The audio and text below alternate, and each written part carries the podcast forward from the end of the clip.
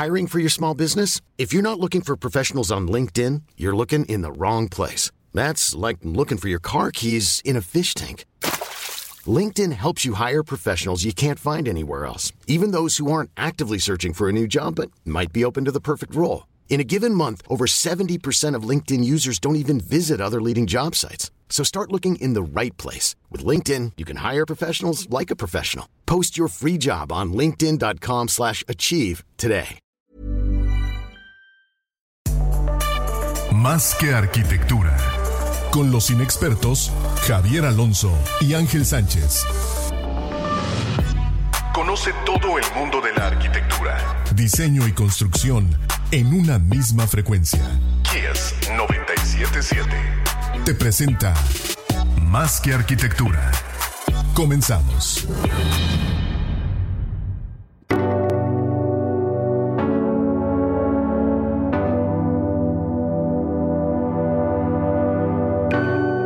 Bienvenidos a todos Más arquitectura, espacio intangible Estamos en vivo en Facebook Live, en Instagram. Gracias por conectarse a toda la banda. Pueden escuchar el podcast en Spotify, Apple Music y pues todas las plataformas de, podcast. Eh, un servidor, el arquitecto Ángel Sánchez. Javier Alonso, ¿cómo estás, man? ¿Qué dices? Buenas noches, gracias Ángel Sánchez. Gracias a todos los que ya se están conectando.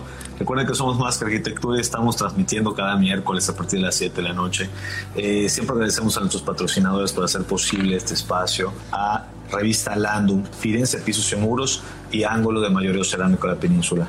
Buenísimo. Y bien, hoy tenemos como invitado especial a Diego Camilla de Palma. Bienvenido, Diego. Gracias, muchas gracias Ángel. Diego, ustedes son un, taller, una oficina de arquitectura, cuatro socios. Eh, para poner un poquito en contexto gente, eh, ¿cuál es el origen y esta dinámica de cuatro cabezas pensando en una oficina? Pues eh, te platico, les platico rápidamente. Soy, somos cuatro socios, Ilse, Regina, Juan Luis y yo.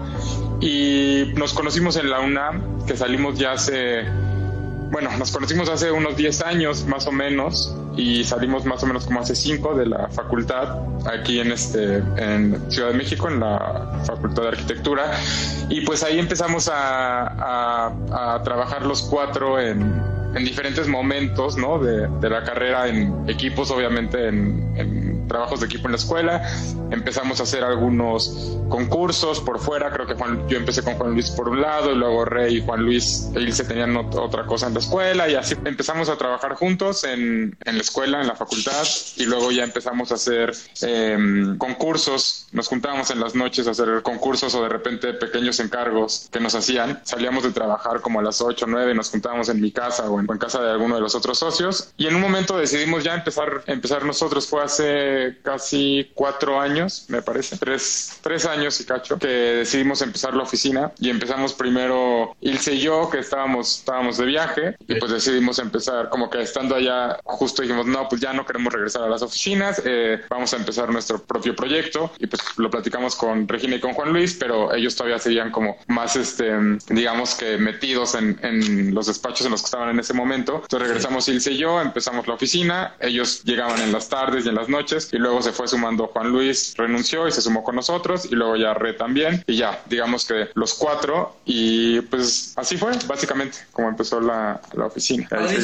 y algo que, algo que como que platicas de volada, creo que cabe recalcar, es que ustedes como generación de la UNAM, es una generación que ahorita está haciendo cosas muy padres. Eh, ¿Cómo se sienten ustedes al respecto y cómo ven los colegas de esa misma generación que salieron y están eh, haciendo cosas interesantes ahorita? Sí, pues la verdad es que justo es algo que, notamos mucho, justo el otro día en, una entrevista que nos, que nos estamos platicando Ilse y yo, esa parte de la generación, como que hay una generación como muy marcada de ciertos despachos, eh, pues no sé, todas estas oficinas, ¿no? Como MMX o Productora o Frida, ¿no? Toda esta generación y de repente como que siento que hubo un, claro que hay oficinas eh, buenas de repente, pero como que hubo un poco un brinco hasta la generación de de nosotros, cuando hablo de generación, hablo de dos para arriba, dos para abajo, ¿no? Más o menos.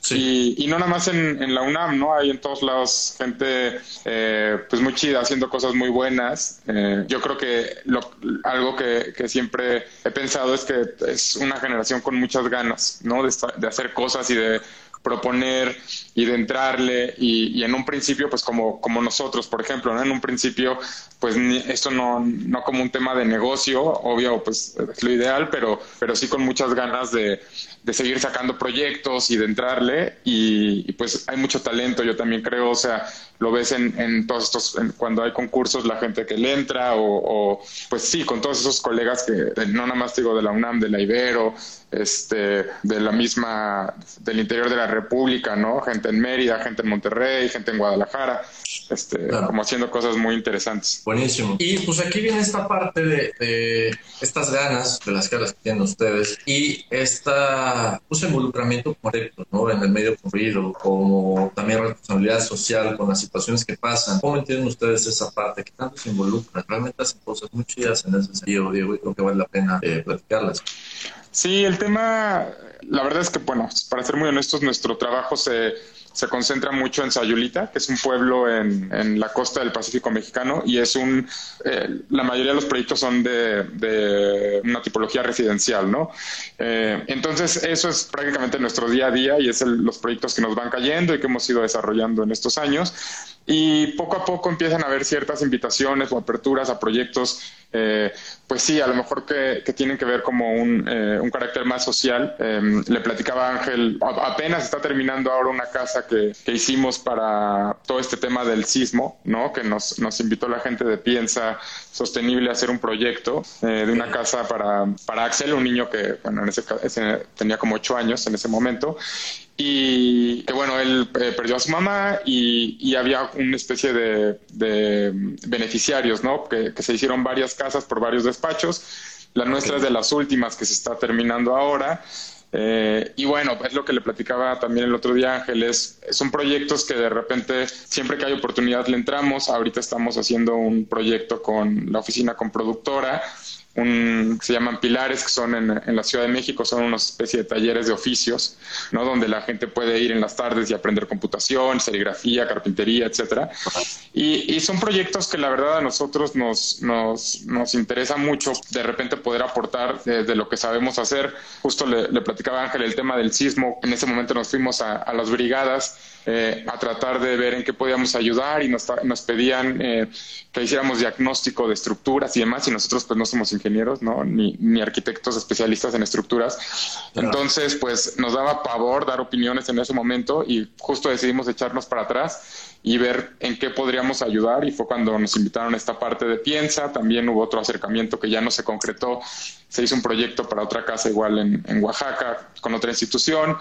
Eh, ahorita, por ejemplo, nos están invitando en Sayulita a un centro comunitario para la, mm, eh, pues para los niños, la comunidad latina, ¿no? Porque hay mucho americano, pero hay una comunidad fuerte, obviamente, este, de pues, la gente que vive ahí y quieren hacer los mismos estadounidenses están construyendo un centro comunitario que quieren eh, donde, donde la gente del pueblo pueda ir y, un poco similar al tema este de pilares que estamos haciendo, pero allá en, en Sayulita. Y son proyectos que, pues sí, son, son prácticamente pro bono, por decirlo de alguna forma.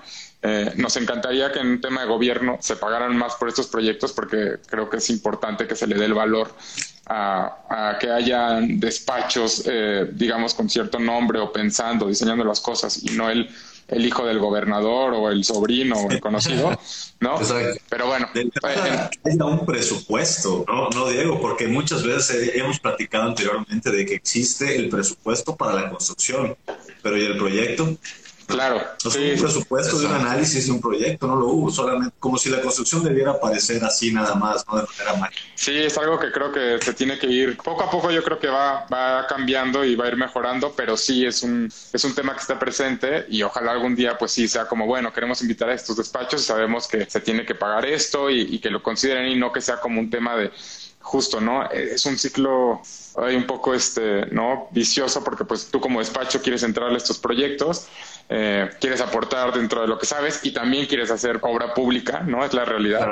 pero, quieres entrar en el ciclo vicioso. Exacto. Entonces, de repente, justo han habido cosas que eh, de repente nosotros sí hemos dicho que no, pero hay muchas veces terminamos para otros proyectos y entrándole. Entonces, pues es ir valorando, ¿no? Y ver eh, lo que puede aportar o no. Y bueno, punto importante este tema de los talleres. ¿Por qué crees que, además de que para los arquitectos, aprender, aprender los oficios o ingenierías que intervienen en nuestra chamba, Diego, eh, que la gente, eh, a manera ciudadanos, vayan a estos talleres que, que platicabas hace un momento. Sí, pues es un, eh, la verdad es que yo no, hay varios de estos ya pilares en la Ciudad de México eh, que, se, que se hacían en espacios un poco residuales o en oficinas que se habían quedado de, de, gobiernos pasados. Este, ahora estos son 30 que se están haciendo, digamos, prácticamente de cero. Me parece que hay un par por ahí que son todavía un tema de rehabilitación, pero los otros son proyectos que empiezan de cero y es muy importante de repente el, el que nos tocó a nosotros, que es en Iztapalapa, en la Magdalena Contreras, perdón, eh, la colonia, por ejemplo, si tú vas, es un tema donde pues hay una escuela muy cerca, hay muchísimo comercio, pero no hay un espacio, digamos, no hay, hay, un mini parque, ¿no? Un parque muy, muy chiquito, más bien con juegos de niños, pero dos, tres jueguitos, pero no hay un espacio donde de repente se pueda empezar a generar cierta comunidad que creo que es súper importante y en México falta muchísimo eso, es algo que pues nosotros somos arquitectos, pero cuando le podemos entrar, le entramos, pero sí creo que esta parte como más este, urbana de generar eh, espacio público, espacios de convivencia, es sumamente importante. Y lo mismo, creo, por ejemplo, ahorita todo lo que está haciendo la gente de Sedatu, eh, em, empiezan a pasar esas cosas, ¿no? De, de, de, de repente de mejoramiento urbano, de áreas públicas donde la gente pueda ir eh, deportivas, etcétera, que, en otros sexenios no se había, no se había hecho. La verdad es que creo que es de las primeras veces que veo que la SEDATU esté eh, haciendo lo que tiene que hacer, ¿no? Que es construir y demás. Pero bueno, eh, ahí va. Sí. Precisamente. Y bien, eso por un lado. Ahora, eh, Diego, como, como taller de arquitectura, ustedes van manejando cierta línea en, representación por un lado y por otro en la arquitectura construida. Y esto es un tema importante para ustedes en los dos sentidos porque tienen un, un tema o un sentido muy particular de representación gráfica. Tuvo cierto movimiento, ¿no? Y que de hecho ustedes estuvieron muy involucrados en talleres o en pláticas hablando solamente de la representación gráfica que se genera en la oficina. Eh, ¿Cómo va de la mano esto con el estilo arquitectónico? Si es que ustedes creen que debe haber un estilo arquitectónico o lenguaje eh, eh, a lo largo de la, de la chamba que genera. Pues creo que las dos cosas son, han sido un poco por, por accidente. Eh, por un lado, la parte, por ejemplo, gráfica es un tema que, que, sí está como muy presente en la oficina y hace un par de años empezamos con este tema del collage y, y digamos que era un tema por practicidad, porque la verdad es que no, ninguno de los cuatro sabía hacer renders, en ese momento no trabajaba nadie con nosotros en la oficina, nosotros hacíamos todo y el collage fue algo que se nos fue facilitando, a la gente le fue gustando y hubo como una cosa ahí medio rara que de repente repente eh, nos empezaron a ubicar eh, más, de hecho, por el collage, ¿no? Que por que realmente por, los proyectos, ¿no? Y te, Entonces, sentir así como que, oye, pues pierde el sentido de la chamba, ¿no? La, representación es solo una herramienta. Es una realidad eso y es algo con lo que también nosotros estamos como que batallando, ¿no? O sea, siendo muy honestos con, con intentar alejarnos, porque también es un tema que ya se repite muchísimo y, y nosotros, pues sí, en algún momento no es que tampoco fuéramos los primeros en hacerlo, pero nos sentíamos muy a gusto con esa parte. Eh, ahorita estamos empezando a experimentar ciertas cosas que quisiéramos en cuanto a representación, apenas probando algo por ahí, pero, pero eso por el lado de la representación, ¿no? Y, y yo por el otro lado, el, en el tema ya de qué es lo que realmente nos, nos, nos interesa, la parte del proyecto arquitectónico como tal, yo creo que es algo que poco a poco eh, nos va a ir dando oportunidad la misma obra, ¿no? A dar, como, como cuando nos han preguntado el tema del lenguaje o el, no lo tenemos, no hay un lenguaje, no hay este, un, que digas esto lo hizo Palma, yo empiezo a sentir cuando, cuando estoy trabajando los portafolios de la oficina o lo que sea, empiezo a ver ciertas este, similitudes, cierto camino, ¿no? A lo mejor es yo porque los... Sí, pero nosotros cada proyecto lo agarramos este, pues como una cosa única en ese momento. Todo tiene diferentes circunstancias, desde el cliente, cómo te llega el presupuesto. Y, lo que queremos siempre tratamos de hacer proyectos eh, que a nosotros nos, nos gustaría, siempre nos imaginamos si nos gustaría estar ahí, eh, generar una atmósfera, que sean proyectos como más este de disfrute, mm, no sé, no me gusta decir la palabra frescura, pero sí, sí hay algo ahí dentro de eso que, que, creo que se empieza a repetir en nuestros proyectos. Em, no, todavía no nos ha tocado, la verdad, otro tipo de, de, grandes, eh, otro tipo de tipologías, a lo mejor más complicadas, pero en, donde nos estamos moviendo, que nos sentimos muy cómodos, eh, pues ahí vamos y, y, te digo, cada proyecto es diferente. Yo supongo, hay un tema muy fuerte que tenemos con, no sé, nos gusta el tema del, de, los materiales del sitio, de generar un detalle y repetirlo este, a lo largo del proyecto y que a lo mejor ese detalle se termine convirtiendo en el proyecto como tal. Eh, una idea muy clara, ¿no? Tratar de tener siempre ideas claras y, digamos que tratar de quitarle todo lo que se pueda hasta que quede otra vez esa idea, pues es un ir y venir. Porque también no hacemos arquitectura solos, hacemos arquitectura con mucha más gente, ¿no? Entonces, este, pues bueno, no es como que lo que nosotros digamos se hace. Para que la gente, exacto, para que la gente la viva, ¿no? Y ese es el punto, y es por eso que, bueno, la representación es una cosa, pero, pero el, proyecto arquitectónico realizado, pues es otra. Y aquí creo que influye mucho el tema de las plataformas, redes sociales, medios de comunicación, en el que de alguna manera tomamos a veces nada más eh, la forma de las cosas, sino el fondo. Diego, ¿ustedes cómo ven el, el, el manejo de los medios? Sí, de acuerdo. Justo es un tema, este, pues no, no difícil, pero sí que, que, nosotros tenemos muy presentes. Por ejemplo, el tema este de la, de, a nosotros Instagram justo nos ha, nos ha servido muchísimo. O sea, nos ha servido para dar a conocer nuestro trabajo y también para que nos lleguen invitaciones a, a, a realizar otro tipo de proyectos. Y, pero es difícil, es como una línea delgada, ¿no? De repente el, el, publicar todo lo que haces, ¿no? Pero también no quieres dejar de publicar, pero es como quieres estar presente, pero también al final pues somos arquitectos y queremos que se valore nuestro trabajo, ¿no? Entonces, eh, pues sí, de repente hay momentos que decimos ya no vamos a dedicarnos a hacer todo este, pues lo que estamos haciendo, nuestra arquitectura y, y todo eso viene solito, pero la verdad es que cada vez nos damos cuenta que pues llega de los dos lados, ¿no? Hay veces que, que algún otro colega arquitecto sabe lo que estamos haciendo y nos inviten a hacer otros proyectos, o hay veces que pues la verdad por un tema de un collage lindo de repente sale una publicación en una revista y termina llegando un cliente con un super proyecto, entonces son como cosas que vamos ahí tratando de manejar, no, no lo dominamos al 100, pero este, pues ahí... Unas, unas por otras, bueno, y eso de lado desde, desde ustedes, pero ¿cómo crees sobre todo que me decías, digo, que les gusta compartir con estudiantes y, y tener como este contacto un poquito más a la par con ustedes. Em, ¿Cómo crees que los estudiantes y, los más chavos deberían tomar ese sentido de las redes sociales a la hora de, ver repertorios, ver eh, como, como ejemplos? Pues ve, lo que tiene Instagram, la verdad es que prácticamente todo mundo tiene una cuenta, ¿no? Entonces, eh, o sea, todo mundo cuando hablo con, de, oficinas de arquitectura, hay cosas increíbles, ¿no? Yo diario, diario descubro eh, oficinas, pues, que están haciendo cosas súper chingonas en, en, diferentes partes del mundo que no tenían ni idea de la existencia. Eh, entonces creo que Instagram es una herramienta buenísima, pero también hay muchísima cochinada, por decirlo, ¿eh? O sea, hay mucha hay mucha cosa eh, que nada más se, publica y se sube todo, todo, todo, todo y se repite lo mismo y entonces... El mismo proyecto ganador 15 veces igual a poner. Sí, deja, también creo que tenemos que tener como que un poco de paciencia. Yo, yo era muy, este quería todo, subir todo hace cuando empezamos la oficina y, muy rápido. Poco a poco he, tratado de ser como un poquito más, este, filtrar las cosas, darle el tiempo. Cuando eres estudiante también, Instagram es una plataforma muy buena para dar a conocer lo que estás haciendo, pero, pero sí creo que tenemos que empezar a ser un poco más, este, conscientes de lo que la gente sube, lo que comparte, lo que vemos ¿no? Es una herramienta buena, pero hay que saber filtrar y hay que saber seleccionar, yo creo. Claro, claro. Sí, porque fíjate que ahorita lo mencionas, Ángel, muchas veces se, se, se entiende publicar contenido arquitectónico como una perspectiva misma de la arquitectura y realmente deberíamos entenderlo como una ventana de comunicación o un medio de comunicación de los despachos, no de la arquitectura en sí, ¿no? Pero la arquitectura debe hablar por sí misma. Entonces, ver la arquitectura a través de la comunicación del despacho y no del proyecto. Claro. Sí, de acuerdo. Esa línea delgada que dice Diego, ¿no? Pierdes uno por otro y, bueno, es como ir encontrando la media. Ahora, eh, hablabas este tema de los espacios de disfrute, Diego, que creo que es un punto que ustedes tocan mucho, eh, en el que también hacen eh, arquitectura efímera. ¿Cómo entender eh, la arquitectura efímera dentro de estos espacios de disfrute, ¿no? Cómo, bueno, y la última experiencia que fue un proyecto muy interesante, lo que ven en redes varios días.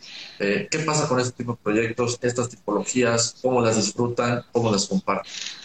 Bueno, a mí en, lo personal me gusta muchísimo y, casi siempre vienen de la mano estos, estas intervenciones de concursos, ¿no? Entonces, eh, a mí me gusta mucho entrarle a la parte de concursos. Eh, lo hemos hecho siempre en la oficina y tratamos de, cada vez es un poco más difícil por la, cantidad de, trabajo. Y ya empezamos de repente a dividirnos donde los concursos, pues, habemos gente en la oficina que los empujamos más hay gente en la oficina que es como más práctica y, tenemos este que cumplir con, con, los proyectos que tenemos pues ya contratados y que nos van contratando. Pero pero esta parte de concursos te digo muchas veces hay, hay esta parte efímera porque son eh, los concursos a los que todavía nosotros pues entramos, ¿no? Tampoco es que nos inviten todavía a estos grandes concursos de, de, no sé, para diseñar un museo o el edificio de tal, o, ¿no? apenas hemos recibido un par de invitaciones a concursos, eh, perdón, ahora sí que por invitación, pero en la parte de la arquitectura efímera, pues te digo, viene mucho de esto y también hay muchas, en la Ciudad de México nosotros casi no tenemos proyectos y prácticamente todo lo que hacemos en aquí es justo cuando nos invitan a ciertas exposiciones o exhibiciones temporales, etcétera. Eh, y nos gusta muchísimo. La verdad es que eh, le entramos con las mismas ganas a, un proyecto para una exposición que va a durar dos meses que a una casa. O sea, nunca es como, bueno, esto es un proyecto que no nos está, que no nos está pagando y vamos a sacarlo rapidísimo. La verdad es que es muy natural. A veces la casa, la idea la sacas este, de volada y a lo mejor en la arquitectura efímera te echas mucho más tiempo, pero no estamos un poco, no estamos contando el tiempo y, son proyectos como sumamente interesantes también para, para probar cosas que, que, a lo mejor puedes después repetir de forma ya permanente en, tus proyectos, eh, ciertas experimentaciones, trabajar con materiales que a lo mejor no, no, lo harías de manera más convencional o con ciertos sistemas constructivos. Eh, pues sí, es, es, un tema justo lo que acabamos de hacer ahorita, hace poco a la que te referías que era una, es una intervención que hicimos ahí en La Laguna, eh, que es, es, un espacio aquí en la Ciudad de México, ¿no? donde hay varias otras eh, oficinas y despachos de diseño y de, bueno, de varias especialidades. Y ahí, este, pues justo, ¿no? Era una especie de, de, prisma elaborado a base de puras hojas recicladas pintadas de azul, ¿no? Y en papel, pues eso sonaba muy, muy sencillo. Imaginábamos un prisma este, perfecto y, y a la mera hora del montaje, pues, ¿no? Te das cuenta de muchas cosas y también te sirve para eh, poco darle la vuelta y empezar a pensar y decir, bueno. Un montón de movimiento, ¿no? Tenía muchísimo movimiento. Fue, fue, un poco este, accidente, porque al principio, de hecho, estábamos cómo lo mantenemos recto y hubo diferentes, eh, tensando cables y revisando y demás. Y al final nos dimos cuenta que era muchísimo más interesante, algo que nunca habíamos planeado, que no se había planeado desde un principio, ¿no? Este, esta misma eh, objeto que iba cambiando con el aire y te iba atrapando las hojas o se abría, se desenvolvía. Eh, Buenísimo, que por cierto ahí nos tomó las fotos Luis. Este, sí, sí, sí, sí algunas que, que, puso ahí en, historias y todo. sí, que quedaron ahí muy lindas las fotos de Luis, pero pues sí, son esos proyectos, pues cuando hay oportunidad le entramos, la verdad. Ok, ahora Sí, estaba, me estaba platicando Ángel San, Diego, que, en algún momento estuvieron eh, comunicando, están comunicando constantemente información a, través de estudiantes, colegas. Eh, bueno, para todo esto, nosotros estamos en una rama similar, pero vaya, ustedes llevan más tiempo. Eh, ¿Qué es lo más valioso para compartir en este ramo y cómo empieza esta idea de cara arquitectura? Pues nosotros lo que tratamos es, por lo menos hasta ahora, todavía nos sentimos muy identificados con la gente que está estudiando, ¿no? No, no salimos hace mucho de la, de la universidad, entonces cada que nos invitan, ahora bueno, pues con todo este tema de la pandemia ha sido más difícil, pero, pero antes de la pandemia, cada vez que nos invitaban a una plática, a una conferencia, nosotros íbamos, la verdad, con, con mucho gusto. Eh, cuando empezó la pandemia, pues hubo como una, yo creo justo una este, saturación, ¿no? De, de, invitaciones y de conferencias, todo el mundo estaba haciendo pláticas, entonces en algún momento justo como que le, le bajamos nosotros un poco porque ya también teníamos que trabajar y no, no podemos estar todo el tiempo plática, en plática, en Zoom, en Zoom, pero nos gusta mucho, nos gusta mucho también ese acercamiento con, con la gente que está estudiando. Nosotros cuando éramos estudiantes nos encantaba ir a, las, a los congresos y a las pláticas de repente yo siento que cada vez hay como más oficinas jóvenes haciendo cosas, entonces también me parece muy interesante cómo estas oficinas, eh, cómo el estudiante puede relacionarse, ¿no? Porque no es lo mismo ver a una oficina con gente que salió hace cinco años de su misma universidad, ¿no? A, alguien que a lo mejor lleva 30 años haciendo ya este, torres y edificios enormes y demás.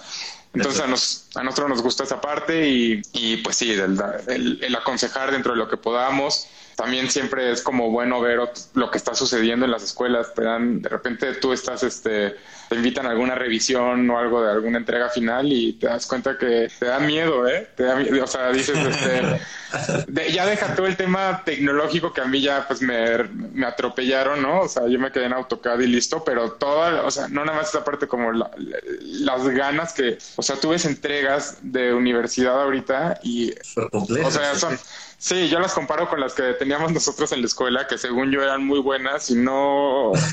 Cada vez está más, está más ¿eh? Sí, sí, sí.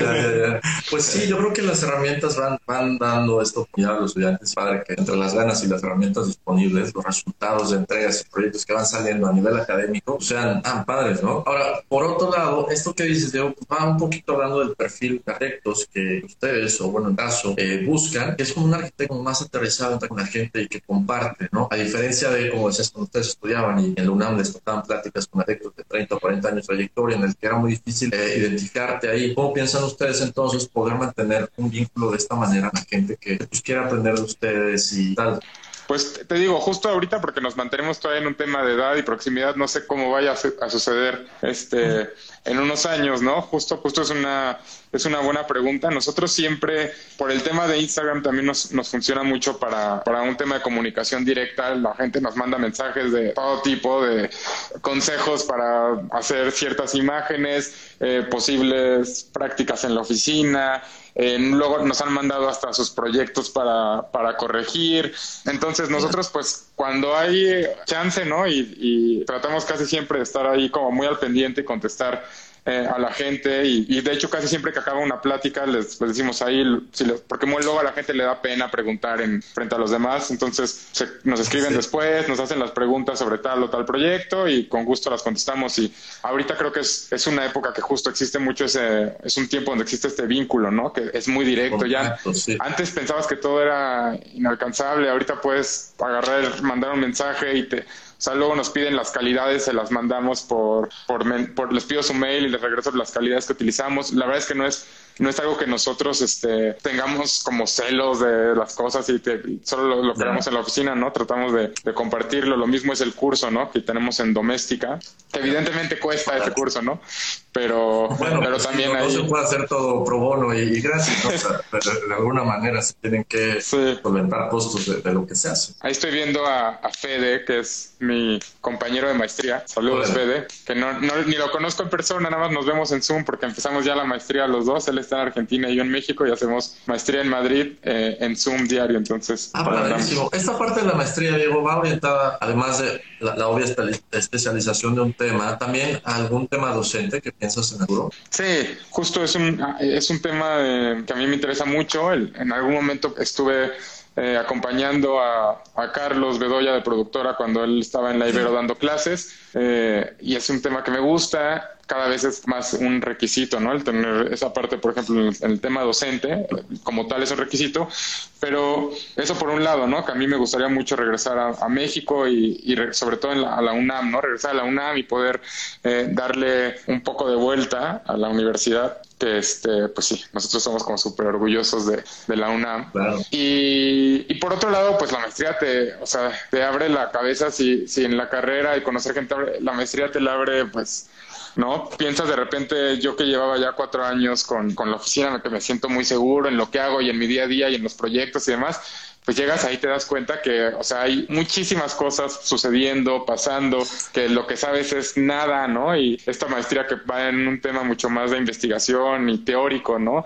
También es como complicada, la verdad, y es algo que he ido como este, ahí medio descubriendo, pero, pero está muy bueno porque si no nos quedamos, nos quedamos con lo mismo siempre y nos quedamos medio ahí estancados pensando lo mismo, entonces hay que ir este, evolucionando, aprendiendo, compartiendo, creciendo. No, y como dices, siempre sorprenderte, ¿no? O sea, no quedarte en la zona cómoda de, de de proyectos, de nivel de especialización de proyectos, sino seguir, seguir adelante, ¿no? Toda la banda te, te manda saludos. Ahora, Diego, em, en este mismo sentido de como ir refrescando, bueno, vas con la maestría, con ciertas cosas en, el panorama por venir, eh, y con este mismo sentido, vemos que Palma hace un refresh en su imagen eh, y bueno, pues, se refresca en este sentido gráfico, hacia dónde va la oficina, no solamente, claro, con la parte de representación y lo gráfico, hacia dónde va la oficina también eh, con estas cuatro cabezas pensando hacia adelante? Pues es, eh, la verdad es que ha sido muy padre todo este proceso de, la oficina de, descubrir, pues al final lo mismo que tú dices, ¿no? Somos cuatro cabezas diferentes, con todo y que Ilse y yo estamos casados, pues pensamos este muy diferente en muchas cosas, junto con Regina Juan Luis. Entonces yo, por ejemplo, tenía muy claro lo que quería con mi oficina, según yo, y, y cada día vas descubriendo que pues no, o sea, se van abriendo caminos, posibilidades, formas de trabajar. Eh, nosotros cada vez, por lo menos, este, bueno, hablo por mí, yo, yo supongo que mis socios también, nos sentimos más cómodos trabajando entre nosotros, confianza, nos damos más responsabilidades, más libertades. Eh, es un proyecto que te digo, lleva unos años y, y que pues eso llevemos más. El tema, o sea, va pues lo que nos vaya llegando. Nosotros ahorita empezamos un tema de empezar a nosotros proyecto enviado por nosotros, ¿no? Eh, en, sociedad con, con, otra persona, pero sí un, proyecto ya donde queremos empezar también nosotros a, hacer nuestros propios proyectos. Evidentemente, pues mucho dependemos de, de otros clientes, tenemos muchos muchos clientes que llegan eh, a nosotros para, para, pedirnos una casa, ¿no? Realmente, pero pues es una rama que estamos haciendo, queremos haciendo concursos, eh, Ilse quiere hacer el siguiente año, entonces la verdad es que también el ser cuatro nos permite eh, justo la libertad. Yo no estoy ahorita en la oficina al 100, tenemos juntas de, de update de proyectos y me meto con gente de ciertos proyectos que yo llevo, llevo todavía, pero, pero justo, ¿no? Si estuviera yo solo eso sería imposible. Eh, y pues pues sí, eh, un tema lo de, lo de la identidad gráfica que se hizo, la nueva identidad que nos hizo María, María Marín de Buen y, Proyectos Ningame, pues fue un, una cosa que tenemos ganas de hacer y justo ya este, ahorita se dio ese chance con todo lo de la pandemia y decidimos aventárnoslo de una vez. Pues se va, se va consolidando de una manera todas estas ideas, ¿no? La manera personal, la manera eh, equipo de, trabajo. Y pues bueno, creo que es padre rescatar también, les deja de aprendizaje obviamente al inicio de año, imaginaban ciertas cosas por suceder, la pandemia, comenzara todo esto, comienza y bueno, cambia el panorama de la oficina, pero el panorama también como de ejercicio profesional, de la manera de a veces cómo realizamos el oficio. ¿Cómo comió para ustedes y qué, qué les dejó?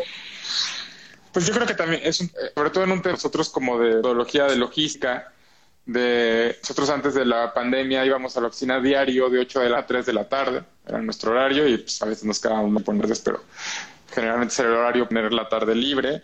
Nos sentíamos como este ah, pues transgresores. Pues buen punto. ¿Por qué, ¿Por qué tan importante la tarde libre, Diego?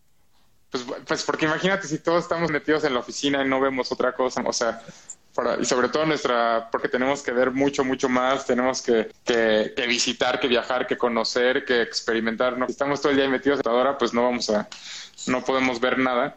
Entonces sí, nos, nos parecía como importante tener ese, ese approach de un, de algo, ¿no? Y hacíamos ese, horario. Pero por otro lado, yo también era este de diario a la oficina, quería estar a las 8 de la mañana, estar ahí y que queda todo el juego y, y justo creo que platicando con otros amigos arquitectos, nos hemos dado que cuando esto regrese, nosotros, por ejemplo, dejamos la oficina. Tenemos una oficina aquí en México, ya la dejamos, cada trabaja desde su casa.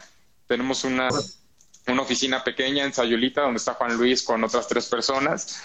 Los que estamos acá en México, todos están en su casa y, y cada quien es libre de tiempo y estamos con, eh, pues, sacando la chamba, ¿no? Cuando, o sea, sin, sin tener un tema de estar ahí presentes todo es importante, obviamente, hacer como de repente, sobre todo cuatro, ¿no? Como team back y tratamos de hacer. Proyectos, ¿no? También. Sí, sí, cada que iniciamos un proyecto, eh, o sea, estamos ahí como presentes, sobre todo cuando es necesario. Acabamos de regresar de, de Ciancán los cuatro porque fuimos a ver un terreno y a conocer a unos clientes y como que era un proyecto, es un proyecto como que muy interesante para la oficina, entonces fuimos los cuatro, ¿no? Hay veces que de repente es un proyecto nuevo y nada más no va, conoce y luego ya nos pasa todo la info y ya lo empezamos a trabajar o lo empiezan a trabajar dos. Eh, pues ahí nos vamos acomodando, ¿no?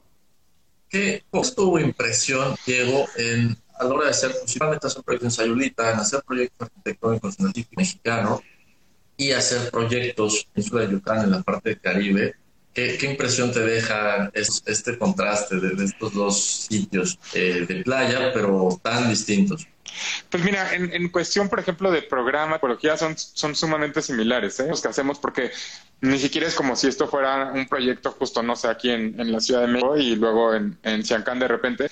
Estamos muy acostumbrados a hacer este tipo de proyectos eh, para clientes extranjeros, que son residencias de vacación, merca y el jacuzzi, ya sabes, ¿no? Esto es lo que el, el típico programa que pasa en Sayulita. Entonces, ya lo, lo, lo, no lo sabemos. Y hay un tema, sobre todo ahí, muy de toda la parte de, reglamentación, de normas y demás, que lineamientos que se tienen que, que bajar. Reserva, claro. Es una reserva que, que, desafortunadamente es una reserva en la que se construye, que según yo hace unos años no se construía. Si hay unos, o sea, de repente, por ejemplo, creo que este terreno que son 2.000 metros, creo que puedes construir, me parece que alrededor de 300, si no mal recuerdo. Estoy, si estoy, para esto mantener todo el tema de reserva y con mil, este cosas, ¿no? Lineamientos que tienes que seguir. Nosotros ya estamos trabajando con, con gente que ha trabajado allá en las otras casas para para, pues sí, adecuarnos a toda. Esa yo creo que ha sido la parte como más, digamos, diferente, porque en Sayulita también es un tema, pues, de meramente de conciencia del después, ¿eh? o sea, porque ahí prácticamente todo va, entonces no hay muy, no está muy controlado. Sí, justo por ejemplo, nosotros el tema de, de, lo que empezamos a hacer es que ahorita creo que están por cambiar el plan de rollo en Sayulita, entonces los estos tenos eh, de repente se pueden construir, pues sí, mejor no sé, edificios de 8 o 10 niveles y para nosotros eso nos parece, híjole, medio criminal, justo ahí en esa zona del centro. Entonces, este primer rollo que estamos haciendo, en el mismo terreno podríamos construir un edificio no sé cuántos niveles.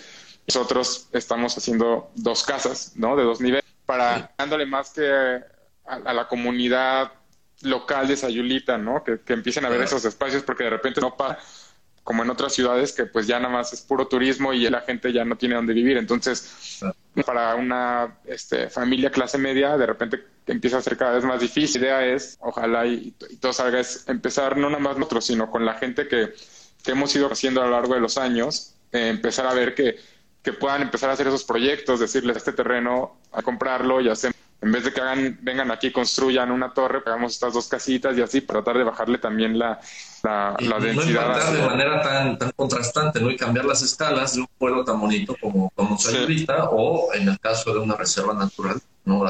sí, para ser más claros.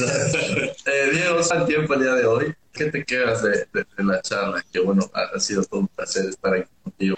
Pues me quedo con, con que la tecnología nos falló.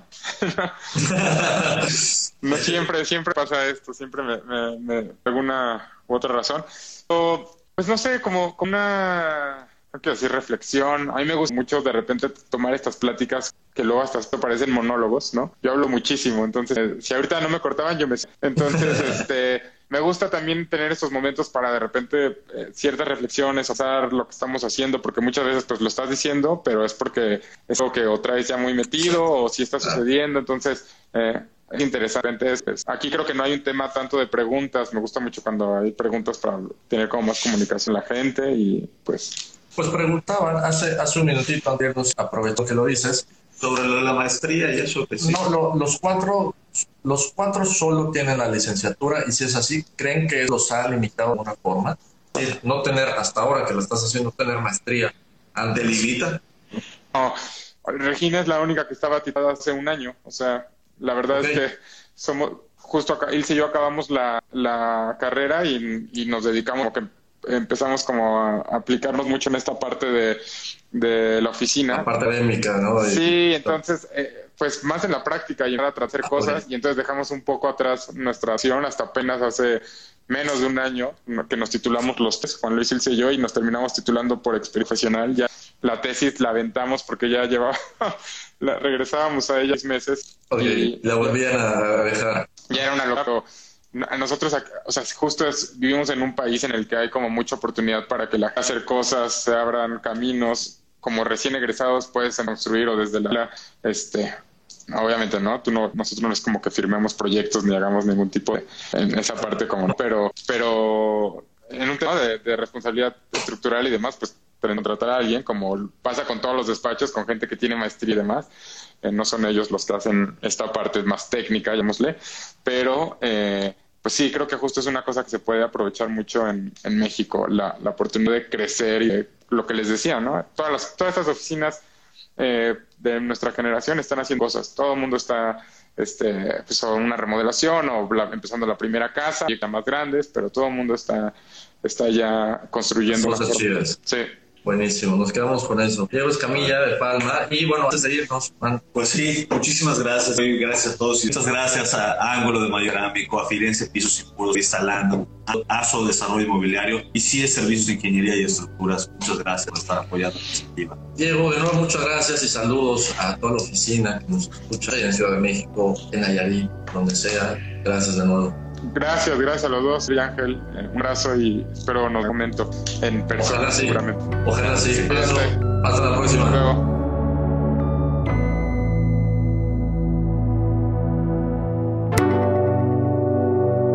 Los inexpertos, Javier Alonso y Ángel Sánchez, te esperan el próximo miércoles a las 8 de la noche para continuar conociendo todo el mundo de la arquitectura, diseño y construcción más que arquitectura. Solo por Kiss 977.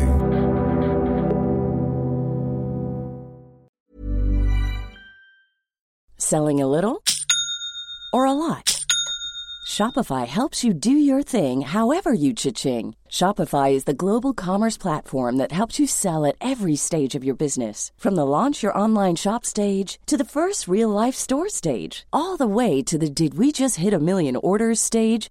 Shopify is there to help you grow. Shopify helps you turn browsers into buyers with the internet's best converting checkout. 36% better on average compared to other leading commerce platforms because businesses that grow grow with Shopify. Get a $1 per month trial period at shopify.com/work. shopify.com/work.